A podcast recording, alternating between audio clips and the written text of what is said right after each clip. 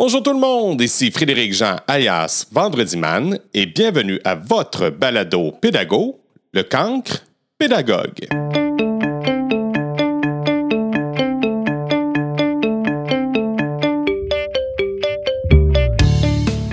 Notre prochaine invitée du cancre pédagogue est une BDiste et enseignante en France. Elle nous raconte son aventure littéraire et son expérience de l'enseignement à l'étranger. Mesdames et messieurs, je vous laisse apprendre davantage sur Anna Chronique. Bonne écoute!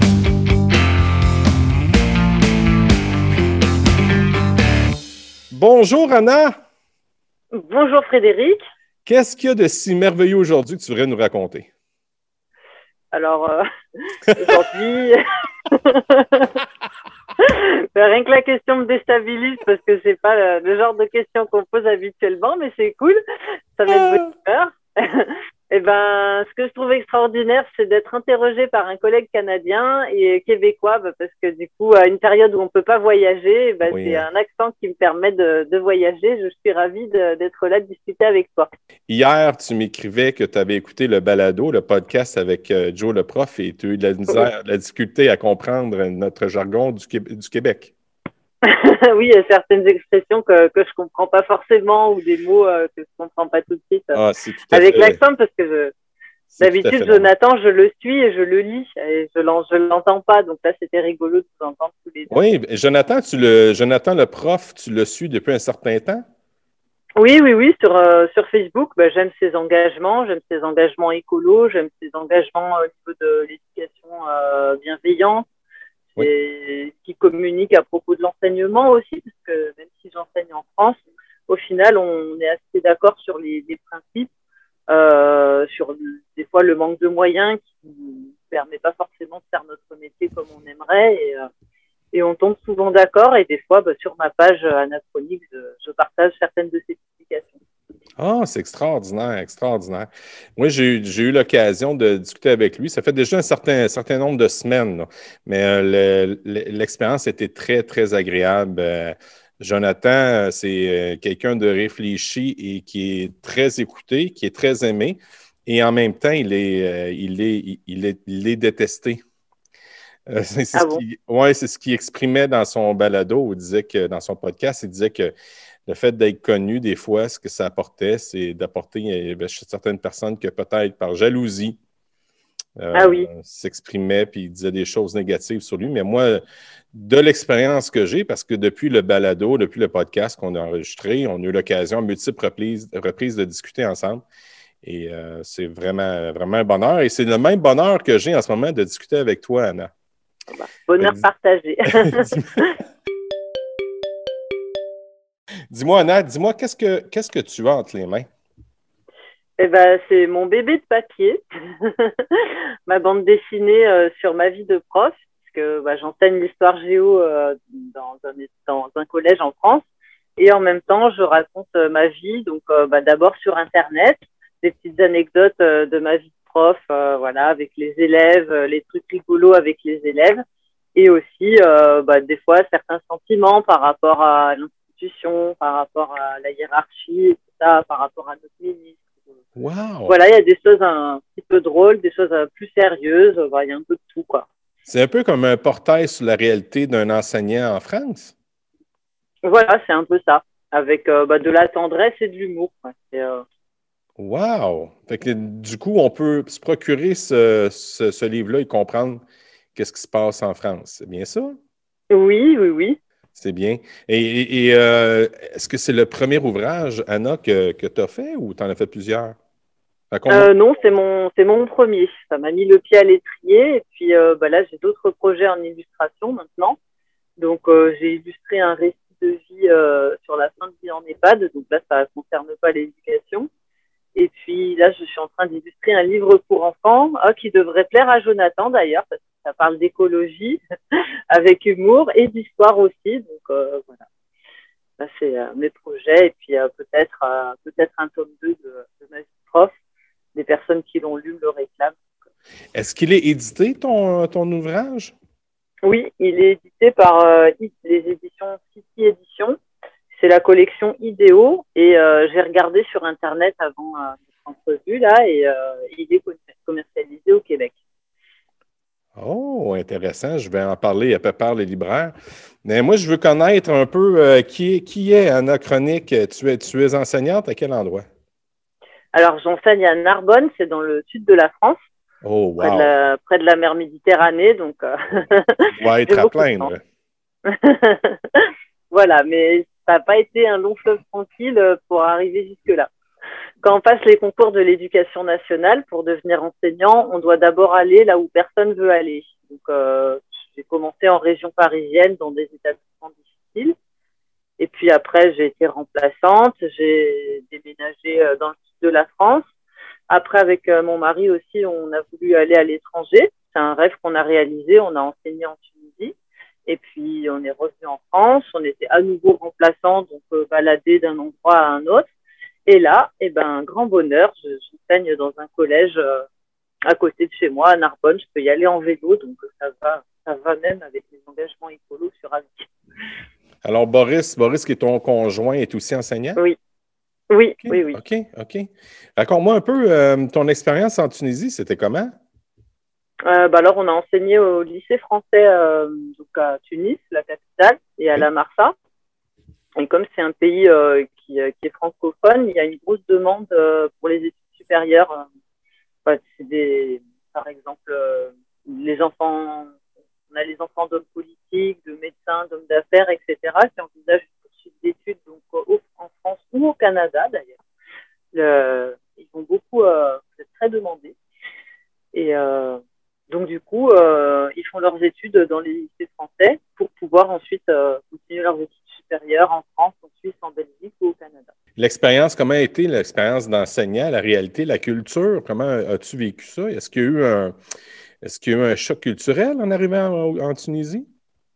Ah oui. oui. oui, ça change forcément parce que on arrive, en plus, je suis arrivée à l'époque où c'était encore la dictature. Donc, euh, je suis arrivée, il y avait des, des portraits de, du président Ben Ali partout euh, sur les immeubles et tout ça. Et euh, pour moi qui enseigne l'histoire, euh, oh, je me retrouvais comme dans les cours euh, où il y avait des portraits de Staline en grand, là. c'était assez oui. bizarre.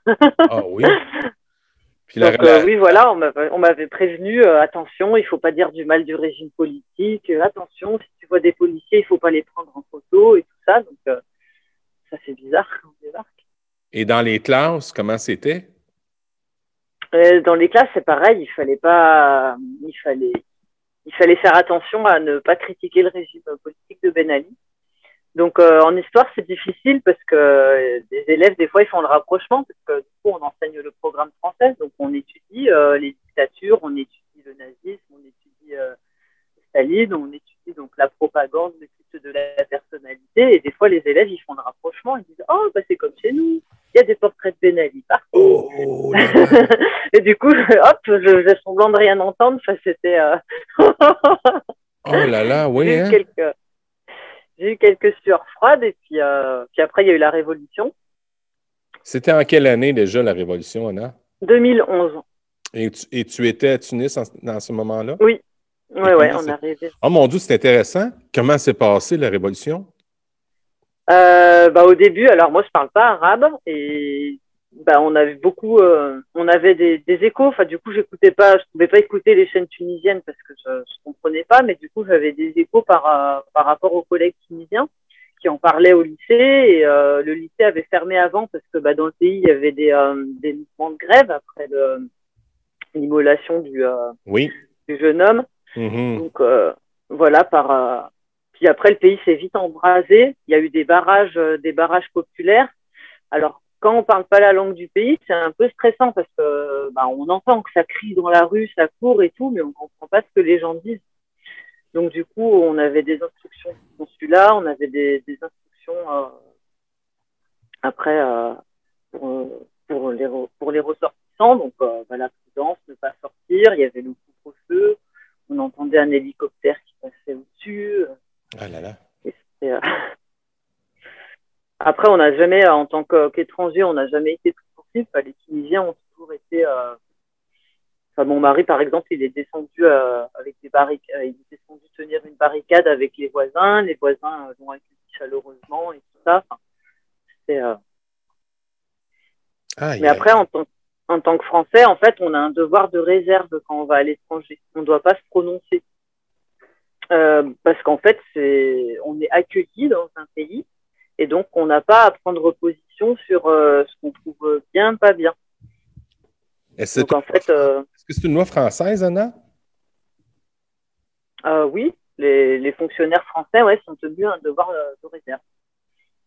Même, même dans le pays? Même, même en ah France? Bah, en France, euh, il faut. Alors, dans la vie privée, on dit ce qu'on veut, mais après, euh, sur notre lieu de travail face à nos élèves, le devoir de réserve s'applique aussi. Oui. C'est intéressant. Je, ne pourrais pas critiquer mon gouvernement euh, devant mes élèves. Ah non, ça, nous non plus, là, effectivement. Là, on peut, ne peut pas se permettre ça. Vous avez effectivement raison. C'est juste que je trouvais euh, j'essayais de voir, euh, parce que c'est la première fois que j'entends parler de cette réalité-là tunisienne. Ben, en fait, je, vais t'expliquer un peu. Nous, au, Canada, on a vécu cette répercussion-là. Euh, la répercussion tunisienne, c'était le printemps arabe qui appelait, hein? c'est ça? Hein? oui, c'est ça, oui. Et nous, au Canada, au Québec en l'occurrence, on appelait ça le printemps érable. Ah bon?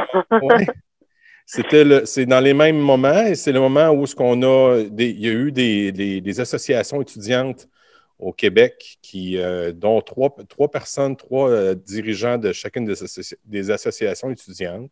Euh, il y a eu un mouvement de grève qui s'est fait pour réclamer la gratuité scolaire. Fait ont eu les carrés verts et les carrés rouges. Nous, on était. Ceux qui étaient pour, dans le fond, la gratuité scolaire, ils avaient les carrés rouges et ceux qui étaient contre, ils avaient les carrés verts. Il y a eu un gros mouvement de débrayage, salut, salut, un gros, euh, gros mouvement politique euh, qui s'est fait derrière. Euh, maintenant, est-ce que l'éducation est, elle est gratuite? Anna, je vais te dire non. Euh, ça n'a ah. pas fonctionné, mais ça l'a fait bouger quand même, euh, faire, réfléchir beaucoup de gens. Euh, les, personnes qui étaient comme à la tête des associations étudiantes. Il y en a un maintenant qui fait partie d'un parti politique. En fait, il y en a eu deux, mais il y en a un qui est encore plus actif pour le Québec solidaire, qui est un, parti qui est plus gauche, si on veut, là, pour plus de la gauche, mettons. Ouais. Fait que c'est ça. Fait que euh, non, il y a eu, ça a eu même des répercussions. C'est pour ça que j'étais curieux de savoir un peu comment c'est vécu ça en Tunis. J'ai jamais eu, j'ai jamais eu de, de, de, témoignage. C'est le premier témoignage. Je suis vraiment content. Merci, Anna. Ah, ah ben, avec plaisir. Ton, ton, désir de, de, de, dessiner, de, faire la bande dessinée, c'est une passion. Le, le, dessin date de très longtemps, Anna? J'ai toujours dessiné, oui. Euh, depuis que j'étais gamine. Mais après, euh, bah, je suis l'aînée d'une famille nombreuse et euh, après les études d'art sont payantes en France. Il y a peu de il y a peu d'écoles gratuites et, et puis mes parents étaient d'un milieu modeste et étaient assez inquiets par rapport à mon avenir. Et du coup, ils, ils m'ont plutôt conseillé de faire un métier sûr et de pas me parce que l'art, eh ben, un coup on peut vendre, ne pas vendre, enfin le succès peut ne pas être au rendez-vous. Donc, du coup, ils m'ont pas poussé là-dedans. Donc, j'ai maintenant un métier stable, puisque je suis enseignante, mais le dessin m'a jamais quitté et j'ai toujours continué à, dessiner. Et du coup, bah, j'ai proposé mon projet à un éditeur, donc il a accepté. C'est pour ça que ça s'est réalisé, mais pendant longtemps, en fait, j'ai communiqué que par Internet avec la page Facebook à Anachronique. Vas-y, raconte ton expérience. Ça a commencé depuis quand, Anachronique? Euh, j'ai commencé en Tunisie d'ailleurs. Pour vrai? Décidément, ce pays. Non, oui, bah, c'est euh, c'est là où je me suis vraiment mise euh, sur Facebook et tout ça. Donc, euh, j'ai créé la page, mais au début, je dessinais euh, avec la main, au crayon et tout ça. Et puis après, j'ai eu un beau cadeau. J'ai eu une tablette graphique en cadeau qui m'a permis de faire des dessins un peu plus aboutis et de les partager, de mieux les partager sur les réseaux sociaux. Et puis, au début, ce que je en fait, c'était vu que par mes amis et ma famille. Et puis après, ça a fait un effet boule de neige. Il y a d'autres enseignants qui ont suivi la page, qui se reconnaissaient dans mes publications, qui ont partagé. Et euh, maintenant, ça, fait représente une communauté de, d'un peu plus de 30 000 personnes. Hmm, c'est génial. Merci. Mais là, dans le fond, tu racontais ton histoire euh, en Tunisie quand tu as commencé d'enseignante, ta vie d'enseignante? Non, enfin, d'abord, j'ai enseigné en banlieue parisienne, comme euh, beaucoup de beaucoup d'enseignants français. C'est les endroits où personne veut aller, en fait, les banlieues, euh, les banlieues qui, sont difficiles. Euh, là, j'avais, j'ai pas eu beaucoup de temps pour dessiner, en fait, parce que je passais énormément de temps sur la préparation de mes cours et tout ça. Et en plus, j'étais loin de ma famille, donc quand je rentrais dans les, pour les vacances, je voyais ma famille, etc. Mais après, en Tunisie, j'ai pu dégager un peu plus de temps libre. Euh, j'étais, euh, comment dire, c'est pas les mêmes conditions de travail non plus. J'étais moins fatiguée. Les élèves, euh, mes élèves étaient beaucoup moins pénibles que ceux que j'avais à gérer en France, par, exemple. Donc du hmm. coup, quand je rentrais le soir, j'étais moins fatiguée, je pouvais me remettre à dessiner et tout ça. Mais après, euh, j'ai toujours dessiné. Ça me, enfin, même quand il y avait des choses difficiles en fait euh, au travail, des élèves qui, sont pas corrects ou quoi, ça me permettait de, de prendre du recul, de, de, voir les choses avec humour, et ben ça me permettait de, de mieux vivre la situation. Dans le fond, ça a commencé par un exutoire, c'est bien ça? Voilà, c'est exactement ça. Ouais, c'est exactement ça. C'est un, un, exitoire qui est allé chercher une bonne partie de la, de la, communauté des enseignants de, de, la France. Bien sûr. Bah oui, vous se retrouve en fait dans, ce, dans les situations que je décris dans la, dans la BD. Euh, voilà, c'est moi que je mets en scène, mais ça pourrait être n'importe qui en fait, parce que les situations que je décris, on a tous été confrontés. Euh, alors la, BD, elle est humoristique, hein, parce qu'au final, je retiens, je retiens les moments positifs. Mais euh, bon, après, il y a quelques dessins un petit peu plus engagés, euh, parce qu'après, en France, il y a beaucoup ce qui s'appelle le prof bashing. Je ne sais pas si vous avez ça aussi au Canada. explique, puis je vais dire si c'est effectivement le cas. Le prof bashing, c'est le fait de critiquer les enseignants en disant Ah, bah, c'est des feignants, ils sont toujours à se plaindre, ils ont beaucoup de vacances. ah, bah, le fait de, de toujours critiquer, en fait.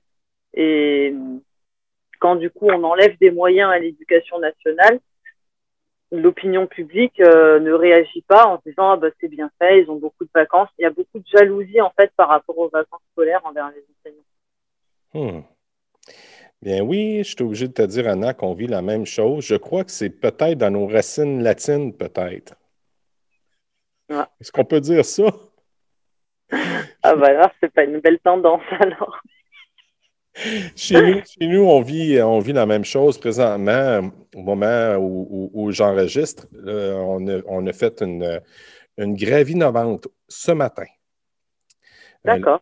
La grève innovante, en fait, c'est ce qu'on a fait, c'est qu'au lieu de prendre une journée, on a dit, ben, on va juste rentrer au, boulot plus tard. Fait qu'on va débrayer de, de, de, disons, 7 heures le matin jusqu'à 9h30 le matin. Et normalement, nous, on commence autour de 8h moins 10 le matin. Et là, il y avait pas, la, classe, l'école était fermée jusqu'à 9h30. C'est euh, ça là, au début, lorsqu'on a annoncé ça, on a, nous, au Québec, on doit annoncer euh, deux semaines euh, la partie patronale de, notre désir d'aller en grève, mettons, de, mettre en branle le moyen, le moyen de pression. Et du coup, ils ont trouvé ça très drôle. les journalistes riaient de cette grève innovante-là, mais on s'est rendu compte que rapidement, la la structure mise en place, ils ont trouvé l'exercice difficile tellement qu'ils ils nous ont, euh, ils ont poursuivi le syndicat en cours supérieur. D'accord. oui, ça l'a. Et ça porte ses fruits ou pas? Au moment où on se parle, euh, ça le fait parler beaucoup. Est-ce que, est que lorsqu'on va diffuser, il va y avoir des changements? On l'espère. Mais la population euh, si je peux parler de mon secteur chez nous, les enseignants, les, parents, euh, j'ai eu l'occasion de discuter avec les parents et les parents étaient derrière nous. Euh, on vit. Ah, c'est bien ça. Oui, je suis content, mais il y a certains détracteurs aussi. Ce n'est pas encore 100% derrière nous, il faut, faut, se le dire. Les personnes qui sont qui sont pas sont pas derrière nous, on les entend, ils parlent haut et fort dans les réseaux sociaux, on les entend bien, bien, bien évidemment, mais mais, euh, tu sais, les services euh, chez nous, je ne sais pas si c'est comme ça en France, mais les besoins sont criants. Là. Euh, on, manque, on manque de services et c'est la, raison majeure. Bien sûr, il y a l'augmentation de salaire qui vient avec pour venir pallier un peu avec le manque à gagner que l'inflation. Puis, puis aussi, bien, le fait, il y a des, services mis en place qu'on demande et qui, qui, est urgent. Ça fait au moins 20 ans dans la commission scolaire, dans les commissions scolaires qu'on appelle maintenant aujourd'hui les centres de services, qui ont, qui, ont vécu des coupures, coupures par-dessus coupures. Donc là, il serait temps qu'ils mettent un peu plus d'argent là-dedans, mm. Et du coup, pour comparer, au Canada, il y a combien d'élèves par classe en moyenne? Ça dépend, ça dépend dans quel, euh, dans quel niveau. Euh, si je prends, par exemple, moi, je suis enseignant sixième année dans une classe d'anglais intensif, j'ai 26 élèves à ma charge. Tandis qu'au secondaire, on monte, on monte, on, s'en va vers la trentaine. Puis plus bas aussi, disons, les premières années, deuxième année, on est autour de la vingtaine. on n'est pas. Euh, ça l'augmente en fonction du, alors, Quand tu dis sixième année, c'est des élèves qui ont quel âge? 12 ans, 11, de 11 à 12 ans. Ah, d'accord, OK. Chez nous, ça correspond du coup à la fin de l'école primaire. Et oui, la sixième année, c'est la fin de l'école primaire. D'accord. Et après, quand tu passes dans le secondaire, donc, euh, ils, sont, plus nombreux. Oui, il y a une augmentation. Oui. Mais je ne sais pas, je ne suis pas encore tout à fait sûr de, du nombre, c'est ce que c'est 31, 32, il me semble, de mémoire. Il faudrait que j'en parle à mes enfants qui sont au secondaire tous les deux. Là. Mais non, c'est ça, il y a les. Mais c'est ça, on, vit, de. On est dans un moment d'effervescence. Je ne sais pas pour vous comment que ça, se passe en, ça se passe en France. En télé, est-ce que tu parles d'effervescence de, des, enseignants? Comment ça fonctionne?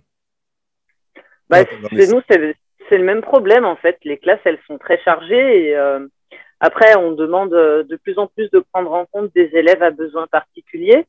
Et euh, au final, dans les faits, on n'a pas le, les moyens de, bien pouvoir s'en occuper parce que quand on a 28, 30 élèves par classe, eh ben, on ne peut pas aider chaque élève euh, s'il y a des élèves dyslexiques, dyspraxiques, etc. On peut pas, on peut pas personnaliser l'attention qu'on devrait leur porter. Et bah, c'est dommage peut pas bien faire notre travail, quoi. On peut pas se démultiplier. Puis après, il y a les, alors, des élèves en difficulté scolaire, mais en plus de ça, il y a des élèves qui ont des, comportements problématiques aussi. Euh, au final, en France, on a de plus en plus beaucoup d'enseignants ont la triste impression d'être là juste pour faire euh, garderie mais enfin voilà. Mais après, pour nous enseignants, quand on aime notre métier, eh ben on est frustré de pas pouvoir bien le faire parce que euh, on est comme dans une cocotte minute avec euh, plein plein plein d'élèves et au bout d'un temps, bah, Oui, je comprends. On vit. Euh, c'est intéressant ce que tu nous dis parce qu'on vit à peu près la même chose. tu sais, des fois, moi, ce, qui me fait du bien de faire ce balado-là, c'est d'aller voir puis discuter ailleurs avec d'autres personnes puis nous rendre compte que, que ce n'est pas juste un cas isolé. le Québec n'est pas juste un cas isolé. Euh, il, y a il existe des, les, mêmes, les mêmes problématiques. Euh, dans beaucoup de pays dans le monde. Fait que je pense qu'il y aura un travail, ça c'est un souhait, mais qu'il devrait y avoir un, plus de services, plus en profondeur, disons, pour aider mm. l'enfant. Hmm. Après, en plus, en France, on râle parce que quand on regarde nos voisins européens, par exemple, en Italie, euh, en prévision du Covid, le, ministère de l'Éducation nationale italienne a recruté du personnel pour pouvoir dédoubler des classes, pour faire qu'on soit moins serré là dans le contexte de Covid. Euh, en Allemagne, ils ont acheté des, euh, détecteurs, des, pour le, carbone. Nous, on n'a pas ces équipements. On a toujours les classes aussi chargées qu'avant. Et les seules instructions qu'on a, c'est euh, mettre du gel et ouvrir les fenêtres. Donc, euh, euh, c'est pas suffisant, quoi. Ouais, c'est à peu près la même chose chez nous, là. Ouais, on est, nos, classes sont les mêmes, mais il y a des mesures mises en place. Mais au-delà de ça, moi, ce que je suis content, c'est que les élèves puissent continuer à socialiser et se voir. Nous, on a, on a fermé euh, au moment de la pandémie, euh, au, printemps, pas le printemps qu'on est présentement, mais le printemps dernier, euh, sur une période de deux mois.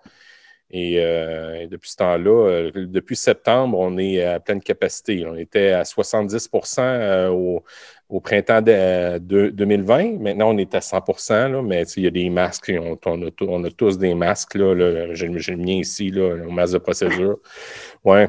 Puis, euh, mais, mais tu sais, c'est la vie, c'est ça. Fait que moi, j'ai tellement hâte que ce soit derrière nous, mais la, COVID a, permis, la COVID a permis de, de, se rendre compte de, de, certains problèmes qui vivaient, en tout cas chez nous, au niveau de l'éducation aussi de la santé. Chez vous, ça doit être sûrement la même chose. Est-ce que vous êtes vacciné, par exemple, vous, au Canada? C'est une belle question. Euh, aujourd'hui, aujourd'hui, euh, hier soir, j'ai fait mon, mon, j'ai pris mon rendez-vous en ligne. Je vais, je vais avoir mon vaccin le 5 mai. On est présentement le 14 avril. D'accord. Et euh, tes collègues, ils sont vaccinés aussi ou ils peuvent prendre rendez-vous ou pas? Non? C'est ça, ça. Tous les collègues vont se faire vacciner en mai. On a eu on a eu l'ordre hier euh, via les réseaux sociaux que les enseignants étaient prioritaires et on pouvait maintenant se faire vacciner. Oui. Mais le ministre, il repousse sans arrêt. Au début, il disait d'ici mars. Mais en fait, après, ça repousse à avril maintenant mai, et toujours pas, puisque bah, mai c'est dans 15 jours, et maintenant on sera vacciné euh, que pour les vacances oh là là. oh là là là là là Ouais, c'est, c'est, des, c'est... L'éducation ne sera plus la même, ça c'est sûr, des choses qui changent, puis euh, tant mieux, c'est des choses qui changent pour le mieux. Euh, mais on le, le, on vivra plus le, deuxième, le, 2020. Est-ce que tu parles de ta, dans ta BD, est-ce que tu parles de ça, de la situation de la COVID? Ça sera prévu pour le tome 2. mais dans ah le tome 1, non, pas encore. mais de quoi Celui-là, il est sorti, euh, il est sorti avant le, confinement, donc du coup, non, j'en parle pas. Mais euh, pour le, le, tome 2, oui, je raconterai euh, mes aventures de prof confiné, les visios qui plantent, les, les, directives ministérielles qui changent et tout ça. Donc, effectivement, c'est assez voisin. Mais ça va être un trésor, ça, ce deuxième tome-là, parce que tu devrais le garder parce que ça va devenir un tome historique.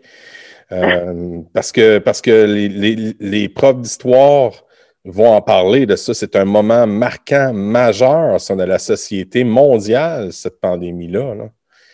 C'est clair que ça va devenir un, un, un, moment historique qu'il va falloir enseigner. Là. Oui, c'est euh, bah, L'an dernier, quand il y avait le, confinement, ça, ça, a beaucoup de, de réflexions en disant bah, le monde d'après ne ressemblera pas à celui d'avant. Il y a beaucoup d'espoir aussi avec l'écologie, mais après, finalement, euh, quand on s'est déconfiné, j'ai pas eu l'impression qu'il y ait eu des grands changements annoncés au final. Non. non. Mais là, comment est-ce que tu as déjà un titre pour ton deuxième tome? Euh, le titre, non. ma vie de prof confinée, là, c'est ma vie de prof tout court, donc euh, ça sera ma vie de prof euh, confinée mais non covidée peut-être.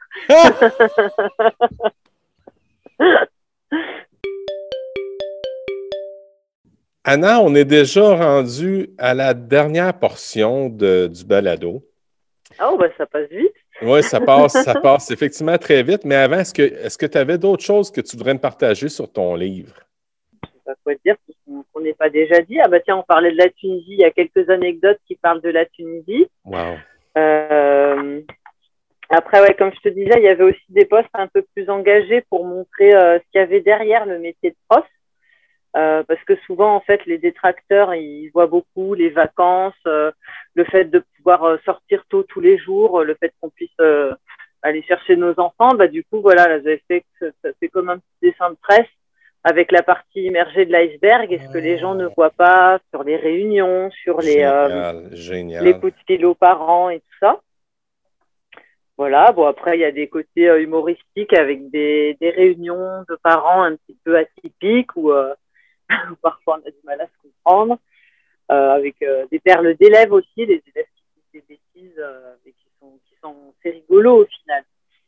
Hmm. Voilà, Mais ça, me donne envie de l'acheter, ce livre-là. Je vais aller voir euh, mon ami Pépère le libraire qui va sûrement me trouver ça, euh, ma vie de prof de Anachronique.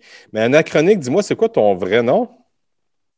Alors, j'ai choisi Anachronique comme pseudo parce que bah, je suis prof d'histoire et donc euh, Anachronique, ça faisait un petit jeu de mots. Mon prénom, c'est Anna, ça, ça ne change pas. Et, mais j'ai choisi ce, ce, pseudo parce que je me sens souvent en décalage en fait. Pendant longtemps, euh, quand j'étais jeune, je me, enfin, j'étais un peu, j'étais pas très bien intégrée. Euh, je, je faisais pas partie des ados populaires et tout ça. Je, j'étais un peu en décalage, donc euh, je trouvais que ça m'allait bien. Oh, mais sinon, pour le civil, je suis Anna Bétard. Très bien. Anna, dis-moi, je vais te poser quelques questions. Tu réponds, il n'y a pas de mauvaise réponse. Alors, ah. je t'assure que la réponse va être bonne. Ta réponse va être bonne. Et, ah, euh, avoir une bonne note alors. tout à fait, tout à fait. ma première question, c'est la suivante. Pour toi, anachronique, l'éducation, c'est? Vaste question. c'est à la fois transmettre euh, des connaissances, qu'on reparte de mon cours plus riche que ce qu'on y est rentré au niveau des connaissances, des compétences aussi, des savoir-faire, mais aussi c'est transmettre aussi des, des valeurs. C'est pas faire de, je veux pas faire de mes élèves des, des chiens savants en fait, mais je, je veux qu'en même temps ils aient euh, des valeurs, qu'ils aient des outils pour réfléchir. Hmm. Tellement. Tellement. Euh, dis-moi, Anna, est-ce qu'il y a une personne qui a un impact positif dans ta vie? Et dis-moi pourquoi? Personne qui a un impact positif. Euh, mes professeurs. As-tu un nom à partager? Euh, je me souviens de M. Toreil quand j'étais au lycée, M. Wetzel quand j'étais en, en, prépa littéraire, un professeur de philosophie et puis un professeur de français qui ont, euh, qui ont ouvert mon esprit. Ouais, des personnes qui étaient euh, très érudites, qui savaient des choses, mais qui en même temps faisaient passer des messages avec euh, beaucoup de beaucoup d'humanité, beaucoup de beaucoup d'espoir, beaucoup d'humour aussi. Voilà, je les salue. oh, c'est bien, c'est bien. Dis-moi, Anna, quel est ton plus grand succès? Alors, pour répondre à cette question, déjà, il faudrait que j'ai du succès. Ah oui, t'en as, t'en as. Anachronique, c'est vraiment extraordinaire comme projet. Bah, d'avoir sorti ma BD, voilà, c'est une, fierté, euh, c'est une fierté personnelle. Vraiment, un, vraiment. C'était un rêve de petite fille de, sortir un livre. Bon, voilà, je suis très contente. Et puis, bah, maintenant, j'espère que ça va continuer ouais, voilà, continuer à voilà, être être payé pour dessiner, ça serait euh, le top euh, le top du top. Oh. c'est comme moi mes balados, tu sais. Euh, maintenant, on me paye pour en faire, fait que je fais wow, tu sais. Ah bah voilà, c'est génial. Vivre de sa passion, ouais, voilà, c'est génial. Ah, tellement, tellement. Dis-moi, quel est ton, a été ton plus grand apprentissage? Je sais pas, après, c'est dans, dans, mon histoire personnelle les deuils que j'ai eus, euh, les personnes que j'ai aimées mhm. qui, euh, qui sont parties trop tôt. Donc, euh, ça m'apprend à la fois à profiter des personnes quand, quand, elles sont encore là. Je sais pas comment dire. c'est un peu triste du coup, mais ouais, j'ai perdu ma mère quand j'étais jeune et bah du coup, c'est vrai que j'essaie de passer du temps avec mes enfants pour qu'ils aient des, souvenirs des bons souvenirs si possible avec moi. Tellement. Je vais partager quelque chose. Moi, j'ai eu, eu le cancer il y a 10 ans.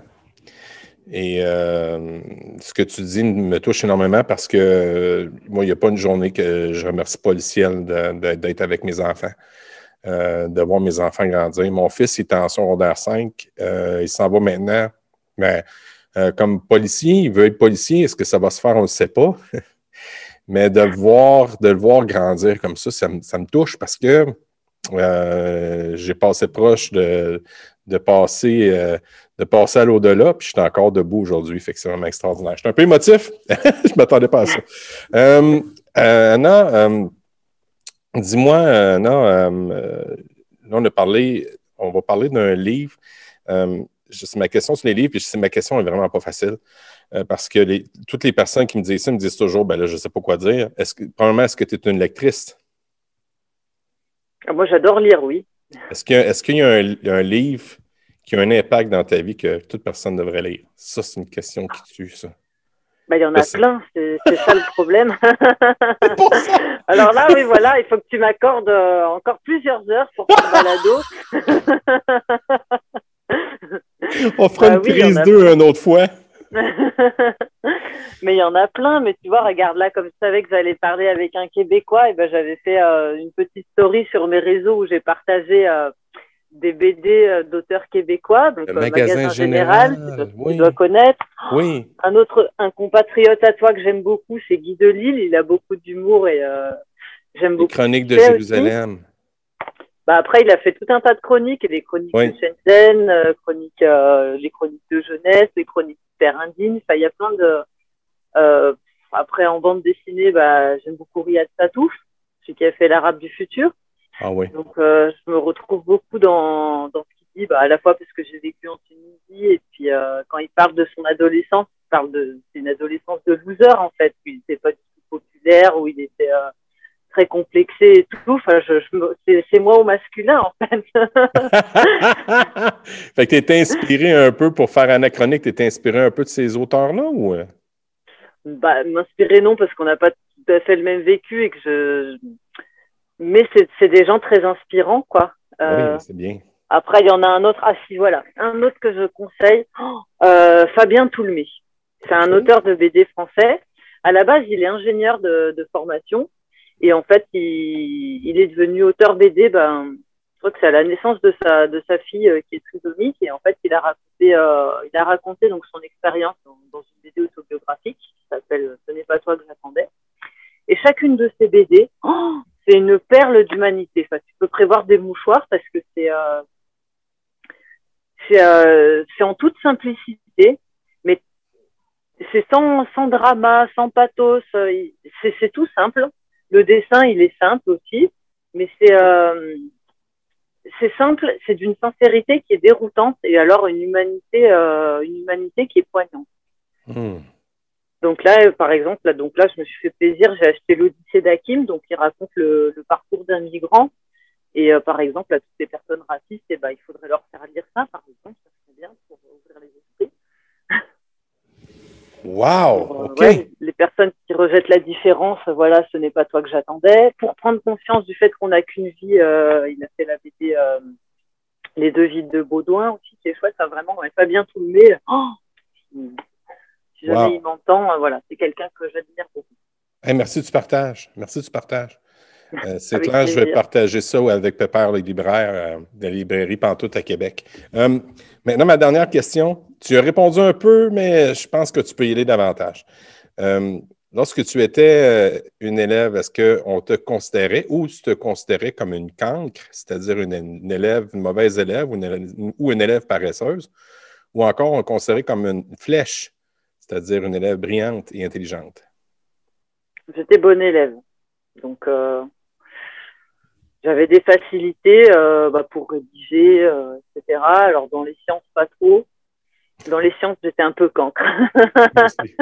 La SVT, la physique-chimie, c'est pas trop mon truc. Mais dans les matières littéraires, j'étais une flèche. Mais après, je manquais de confiance en moi, donc j'ai peut-être pas suffisamment ex- exploité les facilités que j'avais étant jeune. Hmm. As-tu un beau passage au, dans- dans- au primaire? Est-ce que tu as aimé ton, ton passage? Le collège, j'ai détesté. Ah parce que ouais, j'étais une ado euh, mal dans ma peau, j'avais euh, j'ai subi beaucoup de moqueries par rapport à mon physique et tout ça, donc euh, non, physique. fin de primaire et collège, non, j'ai pas aimé. Après lycée, par contre, à partir de 16 ans, euh, bah, j'ai fait des rencontres plus intéressantes, les élèves étaient plus mûrs et là j'ai fait des, euh, des belles rencontres amicales. Je suis d'ailleurs toujours en lien avec certaines. Les années avant, non, pas trop. Hmm. Moi aussi, j'ai eu ma période d'adolescence, j'ai eu des moments difficiles, je comprends très bien. Hey, Anna Chronique, merci beaucoup de ce moment euh, privilégié que tu m'as donné et aussi merci de ton partage sur ta, BD extraordinaire. bah, merci beaucoup à toi pour euh, cette invitation et pour le voyage, rien qu'à ta voix. C'est ce qui met un terme à l'épisode du cancre pédagogue. La semaine prochaine, je m'entretiens pour une deuxième fois avec une enseignante NLQ, c'est-à-dire non légalement qualifiée, qui a tenté l'expérience d'enseignement à Rimouski. C'est une personne bien connue du milieu du podcast et aussi du milieu de la radio. Mesdames et messieurs, c'est un retour avec son expérience avec Lynn Morissette. Un merci spécial à Pearson RP pour votre appui et un merci particulier à Julie Courtois de chez Facilite Faire pour l'appui à la recherche et à la collaboration du cancre pédagogue. Et encore une fois, j'ai envie de vous dire Hey guys, think love! Salut tout le monde, à bientôt! Ciao!